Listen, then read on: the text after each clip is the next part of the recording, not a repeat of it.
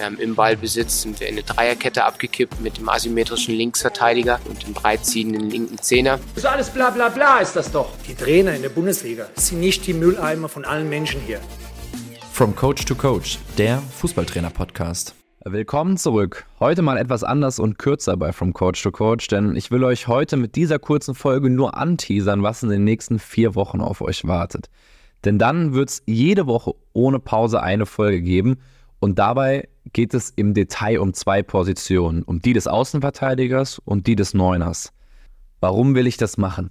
Ähm, ich bin ganz ehrlich, ich bin nachdenklich geworden. Ich bin in meiner Rolle als Journalist ähm, bei zwei, drei Terminen mit Hannes Wolf dabei gewesen. Einerseits bei seiner Antrittspressekonferenz, andererseits bei einer Podiumsdiskussion in Mainz, in der er immer wieder über die Fehlentwicklung, aber auch die Potenziale im deutschen Fußball gesprochen hat. Und immer wieder kam dieses Thema auf, wie er sagt, um ihn zu zitieren, dass wir die Positionen des Außenverteidigers und des Neuners in Deutschland gekillt haben in den letzten Jahren. Und dieser Ausdruck gekillt, muss ich ehrlicherweise sagen, hat was mit mir gemacht, hat was in mir ausgelöst, dass ich mir viele Gedanken drum gemacht habe. Denn logischerweise, das Thema ist ja jetzt nicht neu. Wenn man an die Nationalmannschaft denkt, äh, dann diskutieren wir ja schon ganz lange darum, brauchen wir überhaupt Außenverteidiger, lösen wir es einfach mit Schienenspielern, dass wir keine Außenverteidiger haben. Ich weiß nicht, wie oft an äh, David Raum oder Robin Gosens schon rumgezerrt wurde, weil man nie zufrieden war, wie sie die Rolle dort ausgefüllt haben. Äh, Im Sturm genauso. Ich glaube, die Sehnsucht nach Niklas Füllkrug war, war riesig bei der vergangenen Weltmeisterschaft und gefühlt auch der einzige Lichtblick. Und auch die aktuelle Nominierung zeigt ja, nachdem Hansi Flick erstmals wieder so klar auf so einen Neuner gesetzt hat und nicht auf irgendwie jemand, der halt kein Neuner ist, aber vorne hingestellt wurde mit Timo Werner, dass wir jetzt, nachdem wie gesagt Hansi Flick da und Niklas Höllkrug für die WM schon reingeholt hat, jetzt sogar so weit sind wieder, dass Julian Nagelsmann sagt, ich will zwei klare Stürmer vorne in meinem Kader haben und deshalb auch äh, jetzt Marvin Duksch, vorher Kevin Behrens nominiert hat, um das Ganze auszuprobieren. Um auch, glaube ich, Duksch ist auch ein Punkt, zu sagen, dass er ja harmonierte mit ähm, Niklas Füllkrug und dass es auf dieser Stürmerposition schon wichtig ist, harmonierende Pärchen und funktionierende Pärchen zu finden. Naja, etwas vom Thema abgeschwiffen, aber in den nächsten vier Wochen, den ersten zwei Wochen geht es um die Position Außenverteidiger, danach die zwei Wochen um Position Neuner. Will ich darüber sprechen mit meinen Gästen, woher unser Problem mit diesen Positionsgruppen kommt? Welche Fähigkeiten aber auch so ein Außenverteidiger und so ein Stürmer braucht und da auch drüber sprechen, welche Typen gibt es, weil ich glaube, wir werden uns relativ schnell einig sein, ja, es gibt unfassbar viele Fähigkeiten, die man den beiden Positionsprofilen zuschreibt, die kaum ein Spieler so erfüllen kann. Und logischerweise reden wir dann über verschiedene Spielertypen und vor allem gerade im Sturm werden wir auch darüber reden, welche Spielertypen harmonieren, in welchem System auch. Also wie muss ich auch mein System abhängig machen von den Außenverteidigertypen, aber auch den Stürmertypen.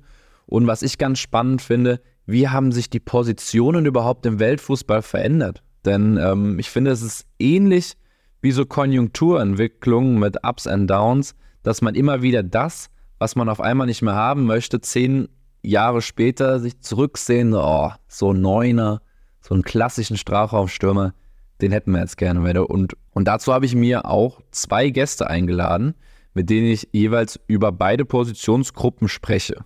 Der eine ist Simon Schröttle. Er ist U13 Co-Trainer beim FC Augsburg und Trainer einer Herren-Landesligamannschaft, arbeitet aber auch als Individualcoach und ist Autor zweier Bücher. Eines davon trägt den Namen Positionen im modernen Fußball und darin hat Simon sich komplett mit jeder einzelnen Position wie sie es sagt, im modernen Fußball beschäftigt, hat sich mit der Herkunft oder mit der Entwicklung auf den Positionen, wie sich das verändert hat, wie Welttrainer das Ganze auch geprägt haben, manche Positionen selbst auch gekillt haben, manche Positionen zu einer Renaissance verholfen haben, ähm, aber auch auf einzelne Spieler geblickt und eben auch auf welche Fähigkeit muss man auf dieser Position mitbringen, aber auch welche, in welchen Systemen funktioniert das am besten. Ähm, da merkt ihr wahrscheinlich schon, bei Simon in den beiden Folgen wird es vor allem um so diesen taktischen Schwerpunkt gehen und auch die Historie, die Entwicklung der Position in den letzten Jahrzehnten. Und dann kommen wir auch schon zu meinem zweiten Gast. mit dem ich dann ebenfalls drüber sprechen werde, ist nämlich Markus Steffen. Er ist Techniktrainer für Profi- und Nachwuchsspieler, aber auch Ausbilder. Also wer Techniktrainer werden will, kann sich von ihm auch ausbilden lassen und er betreibt erfolgreich den Podcast Technik vor Taktik und mit ihm möchte ich vor allem viele, viele Fragen über äh, Technikübungen, über technische Voraussetzungen, technische Abläufe. Was, welche Techniken brauchen diese beiden Positionsgruppen und wie kann ich sie trainieren? Wie kann ich sie in mein Training implementieren?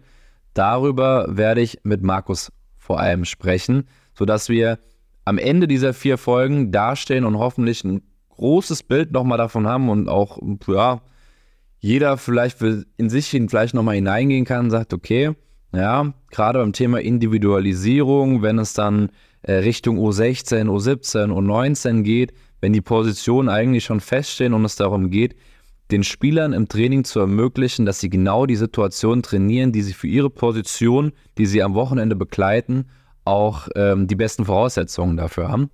Und da will ich, wie gesagt, nicht nur taktisch, sondern vor allem auch technisch genauer mal in die Tiefe blicken, was brauchen wir eigentlich um in Deutschland wieder dieses Problem zu lösen, dass wir im deutschen Fußball diese gekillten Positionen, um Hannes Wolf nochmal zu zitieren, wieder zurückbekommen.